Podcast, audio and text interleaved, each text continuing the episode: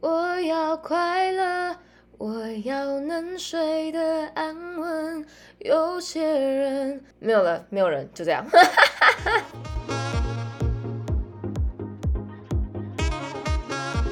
嗨，我是 Peggy，欢迎收听聊聊自己 Podcast 的第十四集。在这分享自己的所有，一起努力享受生活。好嘞，上周分享完小时候的蠢事之后，就有听众寄信给我说，他也用过剪刀去擦擦座，然后被电到过。还有他竟然没有在浴室吹泡泡过，哎，我就叫他一定要试试看。我在这推荐没有试过的人，真的要去试试看。只要你有厕所和沐浴乳，你就可以玩了，哎，这是一个很好舒压的方式。你看呐？你在厕所。只有你自己一个人，然后尽情的吹泡泡，从墙壁吹到地板，再从地板吹回去墙壁。哦，还有还有一个玩法，还有一个玩法，我把这个玩法取名为泡泡打泡泡，就是先吹一个在手掌心，然后再用另一只手吹一个泡泡后，然后轻轻的将手上的泡泡吹出去，让泡泡离开手心。这样就可以用另一手的泡泡去打泡泡了，是不是很酷？就像桌球拍单手练球一样，超好玩的。而且打泡泡不分年龄，不分性别，一定要试试看。OK，回到正题，今天的主题就是我要快乐，我要睡得安稳。会想到这个主题呢，是因为另外一位听众寄信给我，然后他说他跟我很像，也算是在比较负面的环境里长大，现在也还在走出原生家庭的阴影路上，大概就像我之前在台东跑隧道那样。然后就谢谢我分享我的生活，他还说我很棒，然后我就回信给他，谢谢他支持我，因为这对我来说是很大的鼓励。我就是想帮助跟我们一样在负面环境长大的人，虽然环境的影响很大，但不代表我们不能快乐的生活。打到这边，我就诶，我竟然讲错了这个道理耶，而且我还蛮喜欢的，所以我就决定这一集要来聊聊这个喽。然后开头呢会唱歌，单纯是因为我在马桶上就在哼歌，然后就哼哼哼，就唱出了这一句，我就哎哎哎，可以用哎，可以用哎。好啦，回到正题，小时候我的生长环境的确是蛮负面的。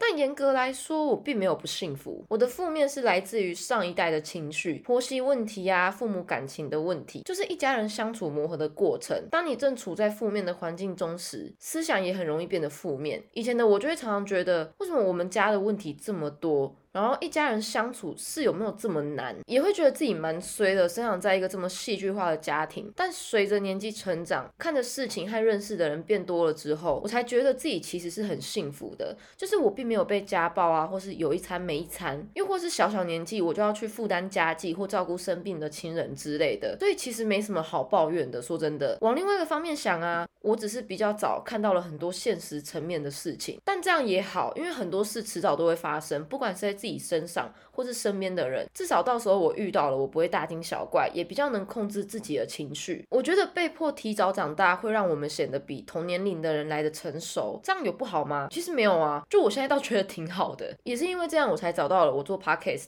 的意义在哪里，然后可以跟你们这样分享我自己。其实我觉得快乐是可以透过选择来得到的，生活中几乎有很多事情需要去选择。我是不知道我的听众年龄有多广啦，因为如果是国高中时候的我听到，我会觉得。bullshit，谁跟你那边有很多选择？但的确就是不同的阶段，就是会遇到不同的选择。那当然长越大越自由，选择题目就会越多，有的时候会多到让你不得不选，你知道吗？就像是买个卫生纸，我也要选哪牌的。我以前回到家就有卫生纸可以用，就这种基本的问题根本就不用我来选。没有选择权的时候，大家都想要快快长大，但现在长大后，我反而又羡慕小时候脑子可以耍废、无忧无虑的时候。在我还不是完全行为能力。艺人的时候，的确有很多的事我被迫要去接受，但唯一不被限制的就是我的心。我到现在才明白，因为从小在负面的环境里长大，无意间好像埋了个种子在我的潜意识里面，时常就会提醒我身边复杂的人事物，或是在我脑中不断重播那些不快乐的片段。久了之后就会觉得，干我是不是真的不值得拥有快乐？然后一想到这个地步啊，就很容易掉进自己的黑洞，无限循环，真的超烦。因为这就是我不能好好睡觉的。原因，但是不知道从哪一刻开始，我发现我的心是无法被限制的。哎，真的是蛮妙的哎，就是有的时候会莫名其妙的一个瞬间，然后脑子就会嘣。就一个想法跳了出来，然后就会莫名的解锁了我执着的某个点，诶，一瞬间就会改变我对很多事情的看法，就觉得人类的大脑也是挺酷的，诶，从那一刻开始，我就觉得，对，诶，没有人管得了我的心啊，我想要重视什么，想要对什么事情认真，都是我自己可以决定的。这跟年龄没有关系，就是我随时都可以选择我要不要让负面的东西进到我的心。虽然我的大脑是被强迫进入啦，但是我的心可以不接受啊。我我好像在绕口令哦，不可以睡着起来，然后就突然觉得自己以前干嘛这么认真啊？就是认真去在意身旁大人的争吵，或是认真去比较自己得到的爱有多少，又或是认真的去羡慕别人的生活。但其实那些根本就没有意义，就是对自己也没有什么帮助，只会让自己掉入。无限的黑洞，我干嘛因为别人吵架我就不开心，就又不干我事？到底虽然是自己的家人，但我就是处在一个被迫接受又无法插手的角色，那我干嘛还要那么认真，让自己那么难受？这样很累呢。所以我就开始筛选所有会进到我内心的人事物。那我的标准就是快乐，像是呃，我做这件事情我会快乐吗？如果我是快乐的，那我就继续做，不管辛不辛苦。久了之后就会开始知道自己想要什么啊，不想要什么，然后也开。始让我感觉我更能够面对我自己，反而有的时候会觉得以前吧，有点像是在。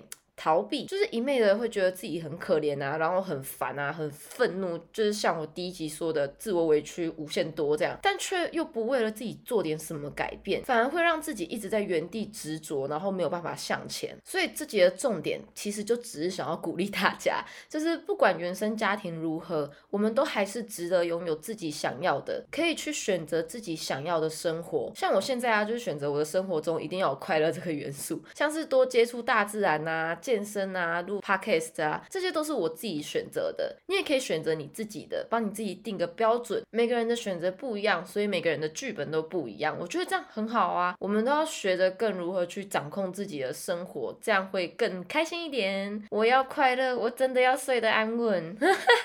好嘞，那今天就到这。然后我有一个新的计划，就是从四月开始，我想要在礼拜三呢再多放一集，但是不是每个礼拜，就是我真的想得到我要讲什么的时候，我。才会播这样内容是有关于生活中好笑的事情，时间大约是两到三分钟左右而已。目的只是想要让大家平常工作累的时候可以会心一笑，增加点生活的动力。所以呢，欢迎投稿你生活好笑的事，或是你自己真的觉得很好笑的笑话，你可以寄信箱给我，然后让我帮你分享。好嘞，我是 Peggy，干了个破音。